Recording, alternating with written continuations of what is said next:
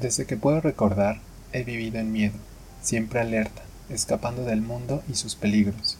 El inicio de mi vida es solo un manchón de tinta embarrado en un viejo periódico de la alta sociedad, diseñado para demostrarnos a los de clase baja nuestra posición, para evitar que soñemos y creamos que podemos escapar de este sitio, para reafirmarnos que ellos son los que controlan el mundo, que son ellos los que toman las decisiones que nos afectarán a nosotros por los siguientes 20 años. De mis primeros pasos por bajo Lumpar no recuerdo mucho, tan solo manchas grises de concreto deteriorado que se apelmazaban juntas formando grandes bloques de viviendas desgastadas por donde el agua de lluvia se escurría sin parar en los días de tormenta. El frío y apestoso hedor que recorría las calles de la antigua ciudadela abandonada por los militares después de la fundación de Lumpar, las miradas tristes, abandonadas y iracundas de decenas de migrantes que llegaron de todas partes con la promesa de una vida mejor, pero se encontraron con la cruel verdad de haberse visto engañados.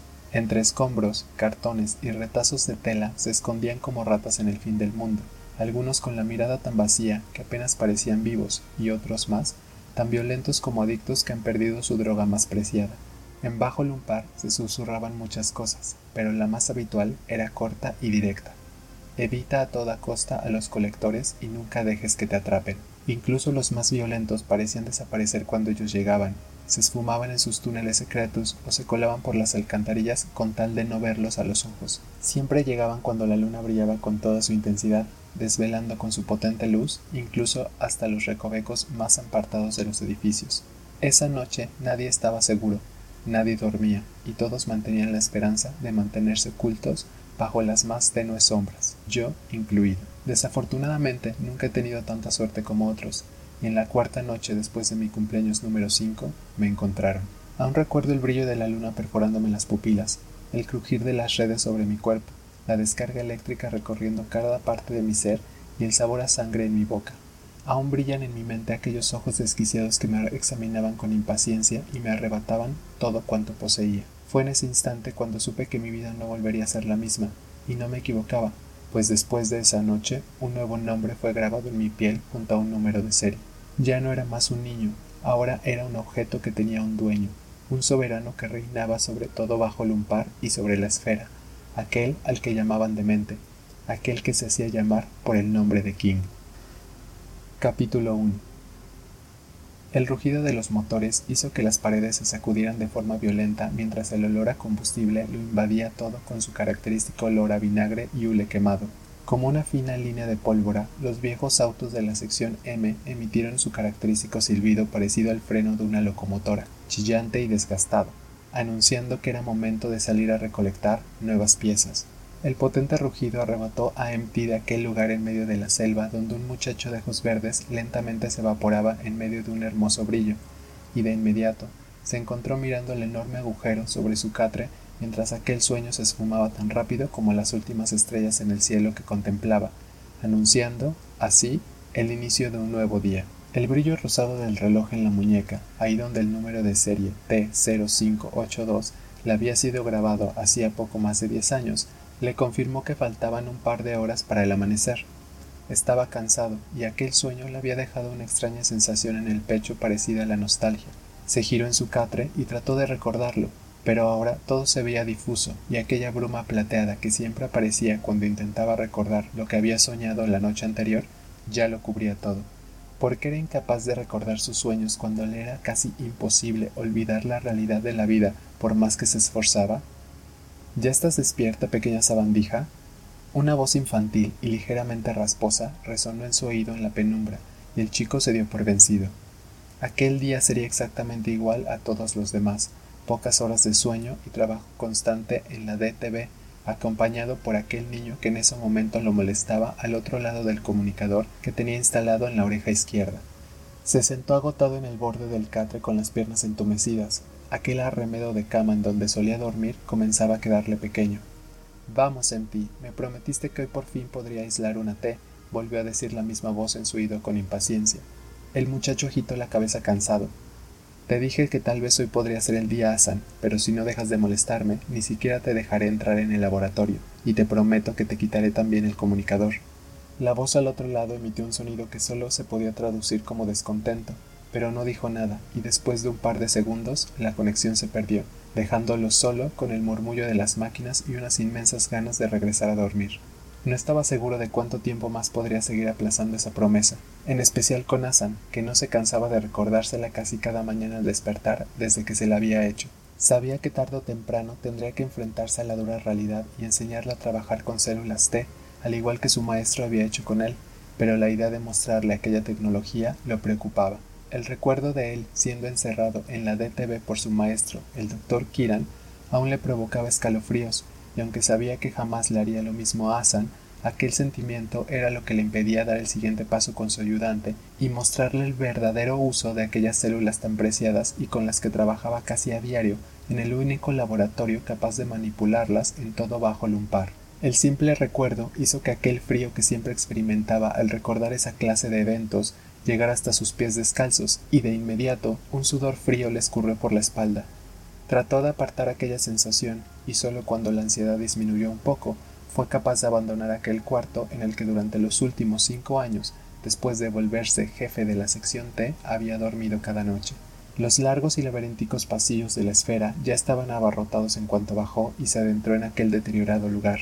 Ese era el nombre con el que todos sus habitantes llamaban ese antiguo cuartel militar oculto en la densa jungla en las afueras de Bajo Lumpar y que en otro tiempo había servido como refugio y centro de desarrollo tecnológico para una de las últimas células de la resistencia de una poderosa potencia mundial previo a la gran colisión, pero que ahora servía como cuartel general de la mafia del bajo mundo controlada por aquel al que todos conocían por el nombre de King. Su nombre era una clara referencia al diseño del cuartel que asemejaba a una inmensa canica enclavada en la selva y que era invisible para todo aquel que se encontrara incluso a un par de metros de distancia. Los niveles en su interior eran largos pasillos sin aparentes cambios entre ellos, y hasta donde sabía, habían sido diseñados de esa forma para confundir a los posibles enemigos y les fuera imposible encontrar aquello que buscaban. Además, la mayoría de las puertas de acceso a los laboratorios, naves o celdas estaban prácticamente ocultas en las paredes, y solo aquellos militares de alto rango conocían su ubicación, haciendo de todo el complejo un verdadero laberinto interminable del que era prácticamente imposible salir. Pero ahora la mayoría de esas puertas permanecían abiertas, ya fuera por el deterioro o porque los secretos que guardaban habían sido retirados muchos años atrás, y las pocas que permanecían cerradas eran controladas celosamente por los diferentes jefes de área o por el mismo King. Una de esas puertas se encontraba en la parte más baja de todo el complejo, en lo que todos los residentes conocían como la sección T, y de la cual él era el responsable. El número de serie grabado en su muñeca, con aquellas letras rosas, era una de las únicas llaves que permitían el acceso a aquel biolaboratorio también conocido como DTV, que King cuidaba celosamente y que era el lugar donde mayor tiempo pasaba dentro de la esfera. Aquel laboratorio de alta tecnología era su responsabilidad, y cinco años atrás, cuando King lo había nombrado jefe de aquella sección, le dejó en claro que cualquier cosa que llegara a pasar en su interior sería enteramente su responsabilidad y por lo tanto pagada con su vida.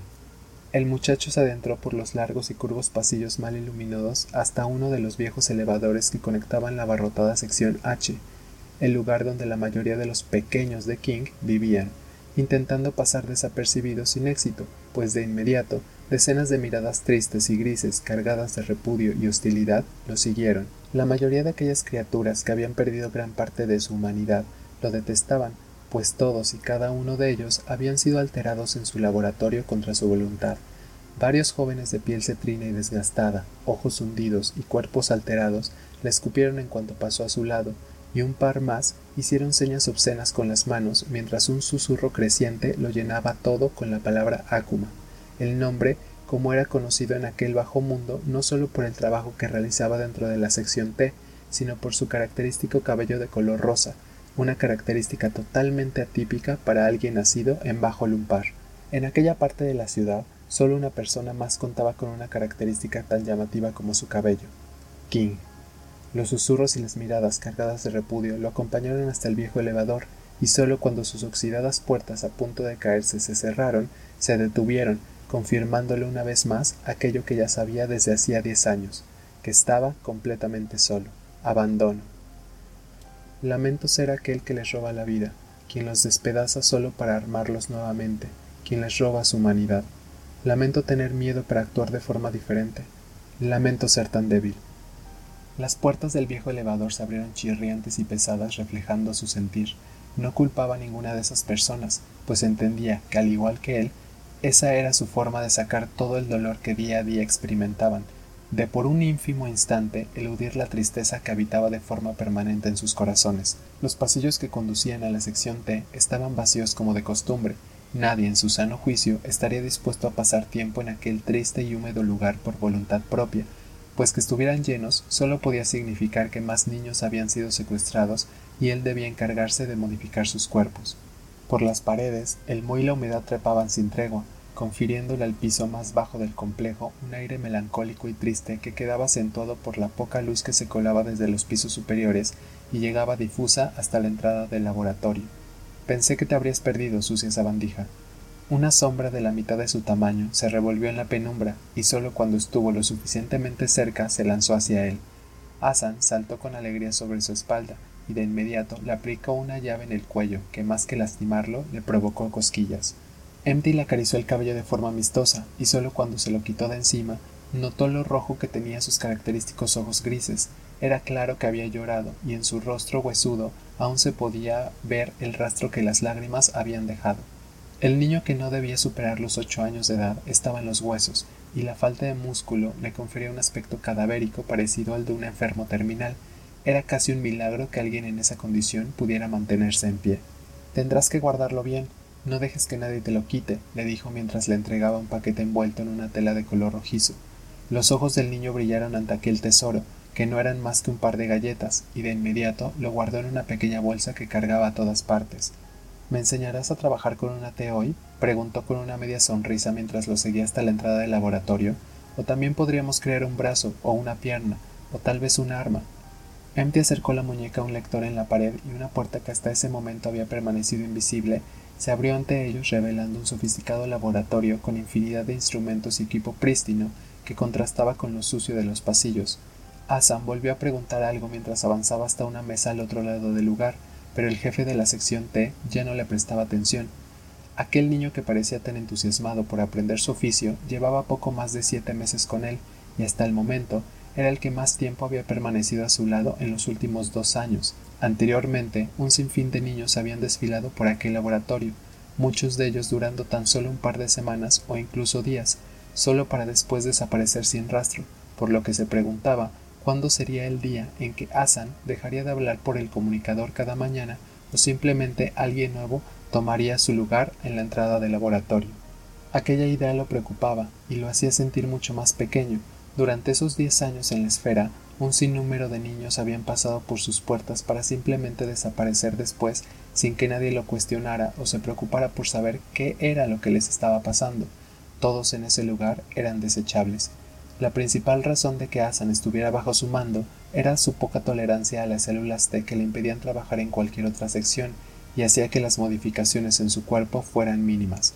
Un número de serie en la muñeca, al igual que el de todos en la esfera, el comunicador en el oído, un par de dedos articulados para reemplazar un defecto de nacimiento y el pie derecho que sus padres habían vendido antes de que cayera en las manos de King.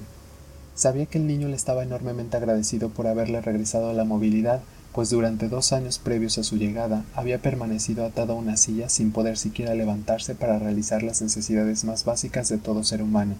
Desafortunadamente, ignoraba que todo en aquella monarquía donde ellos eran simples peones se terminaba pagando, y la moneda de cambio era la vida. Pese a los reclamos y las insistencias de Asan por realizar otro tipo de tarea que no fuera la de clasificar y limpiar las partes que los colectores habían dejado la noche anterior, ambos se pusieron a trabajar, no sin la usual promesa de que pronto le enseñaría algo más complicado y que tuviera que ver con las células T. Gran parte de su trabajo en la DTV consistía en limpiar y clasificar las partes que los miembros de la sección M se encargaban de robar todas las noches al otro lado de la ciudad en búsqueda de células T que pudieran aislar y utilizar posteriormente con los nuevos reclutas. En todo Alto Lumpar, la capital más importante del Nuevo Mundo, no había una sola persona que no contara con una modificación corporal, desde prótesis que servían para reemplazar un miembro faltante, como en el caso de su ayudante, hasta modificaciones meramente estéticas que alteraban el color de los ojos o el cabello, pasando por las modificaciones que incluían armas tan variadas como la imaginación y algunas de las más costosas que eran aquellas que se realizaban sobre el sistema nervioso con el único objetivo de alterar la mente, los recuerdos y finalmente el cerebro. Todas esas modificaciones corporales eran posibles gracias a las células T, células humanas modificadas en los laboratorios de la compañía Nostos que permitían que máquina y humano se fusionaran de forma perfecta y que habían surgido a raíz de la gran colisión, cambiando para siempre la forma en la que los humanos vivían. Todos en Lumpar conocían la historia del científico que las había creado, el llamado Dios hombre, que gracias a su invención era considerado el ser más poderoso e importante del Nuevo Mundo y dueño absoluto de aquel secreto que sólo se producía en los laboratorios de su compañía. Nadie fuera de Nostos había sido capaz de replicar este tipo de célula, y MT estaba seguro de que solo King era el único con el equipo necesario para manipularlas a su conveniencia, lo cual lo convertía literalmente en el rey del mercado negro internacional.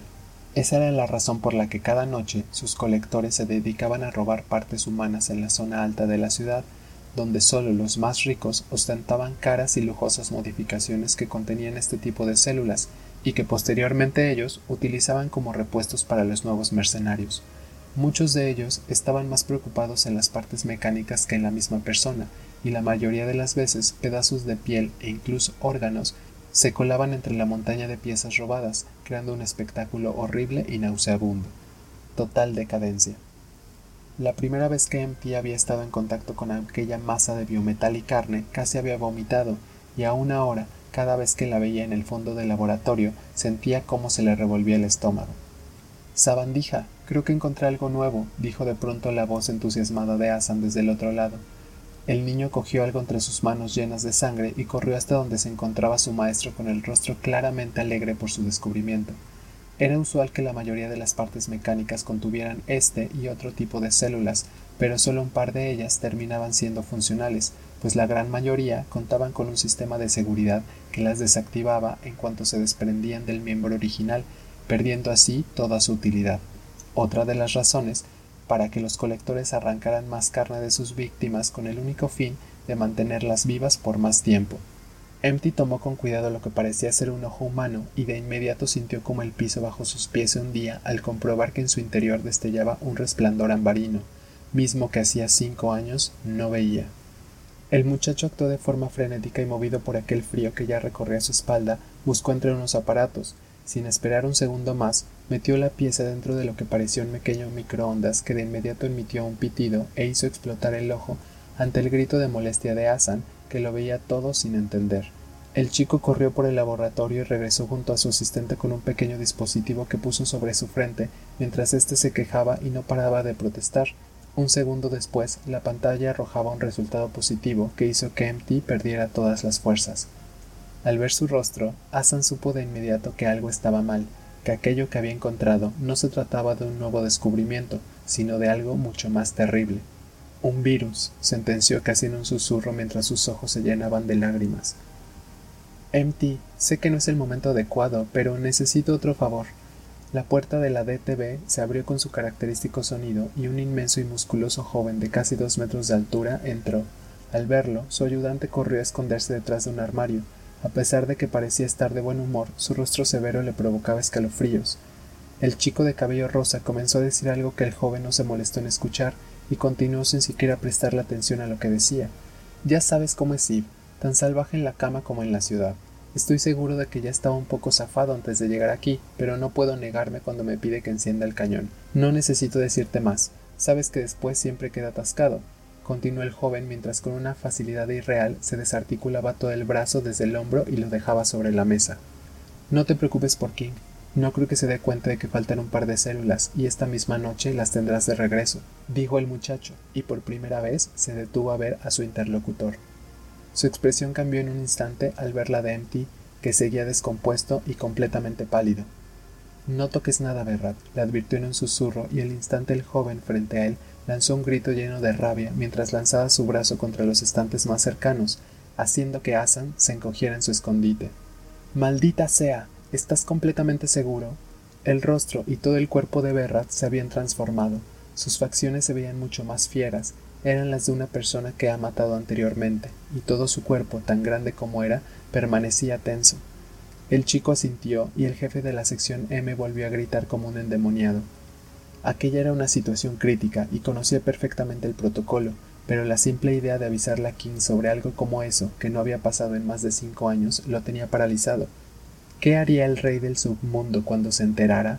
¿Lo culparía a él de aquel descuido o sería Berrat quien cargaría con la culpa? La idea hizo que se mareara.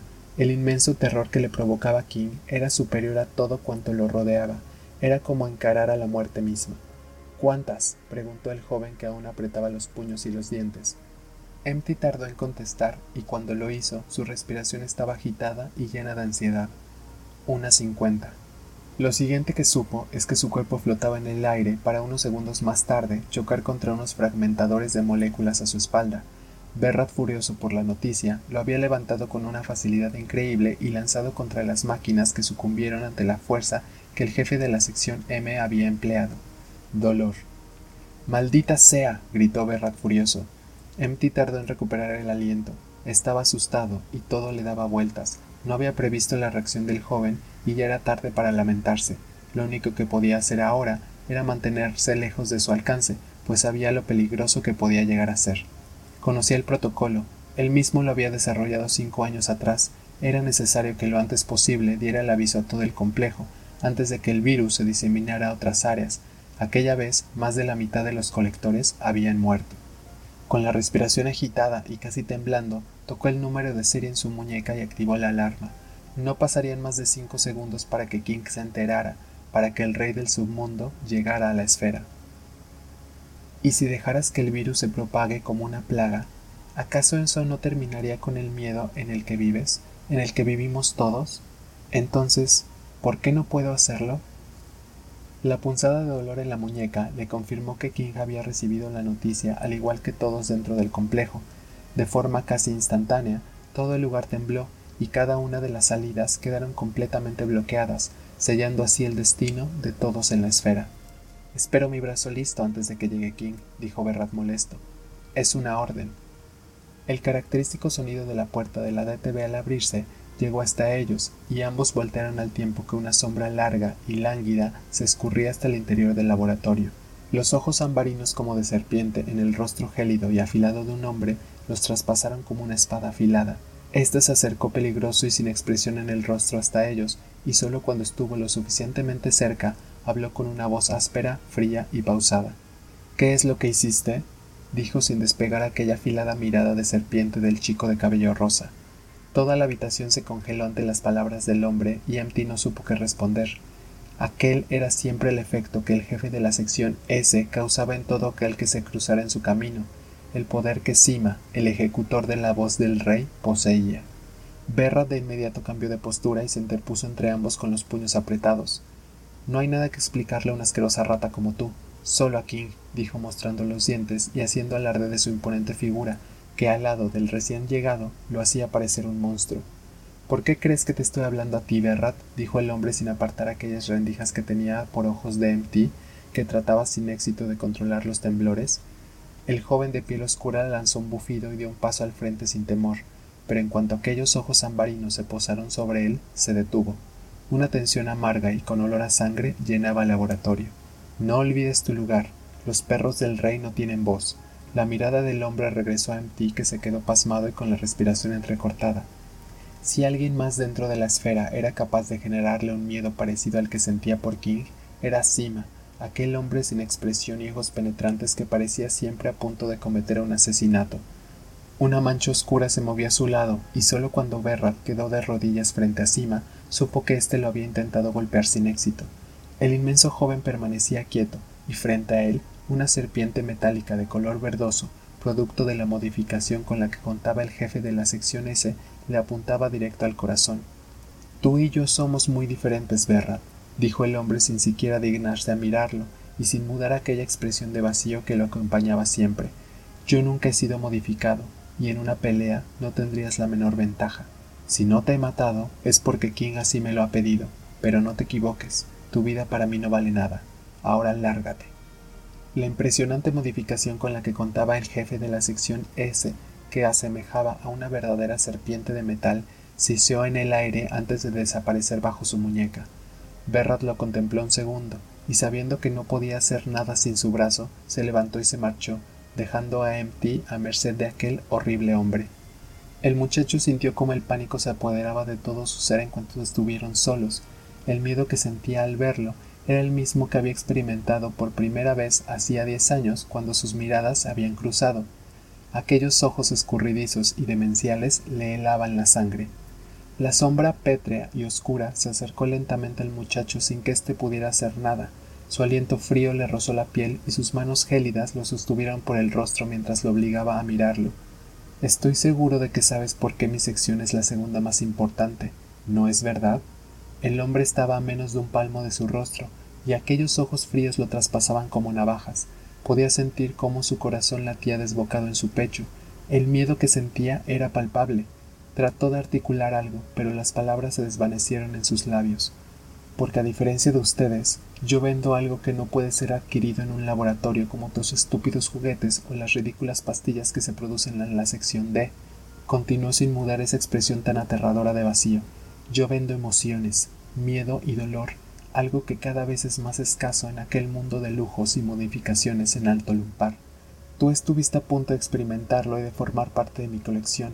Estoy seguro de que ese año habríamos superado a todas las secciones en ganancias. Con esos ojos y ese cabello te habría encontrado un excelente dueño, continuó el hombre mientras el chico intentaba alejarse de él sin éxito.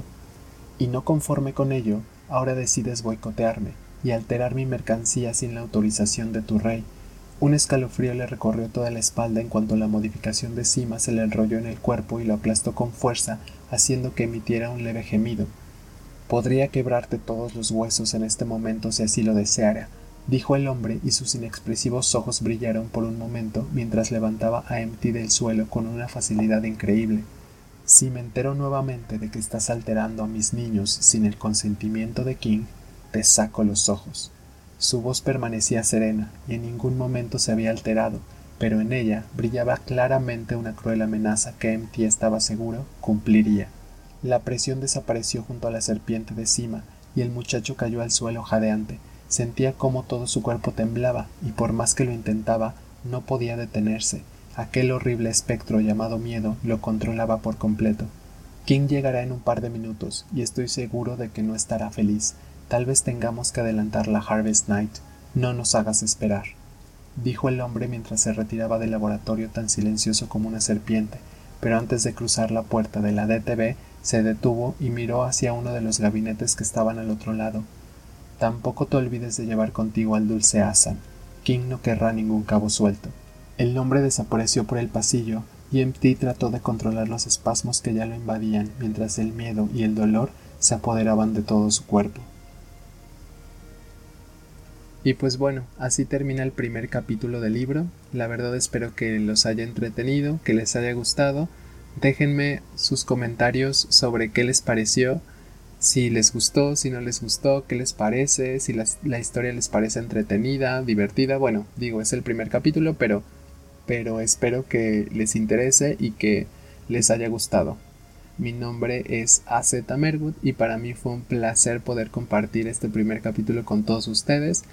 Ahí donde estén y donde me estén escuchando, les mando un fuerte abrazo, espero que estén muy bien, muchas gracias por escucharme, adiós.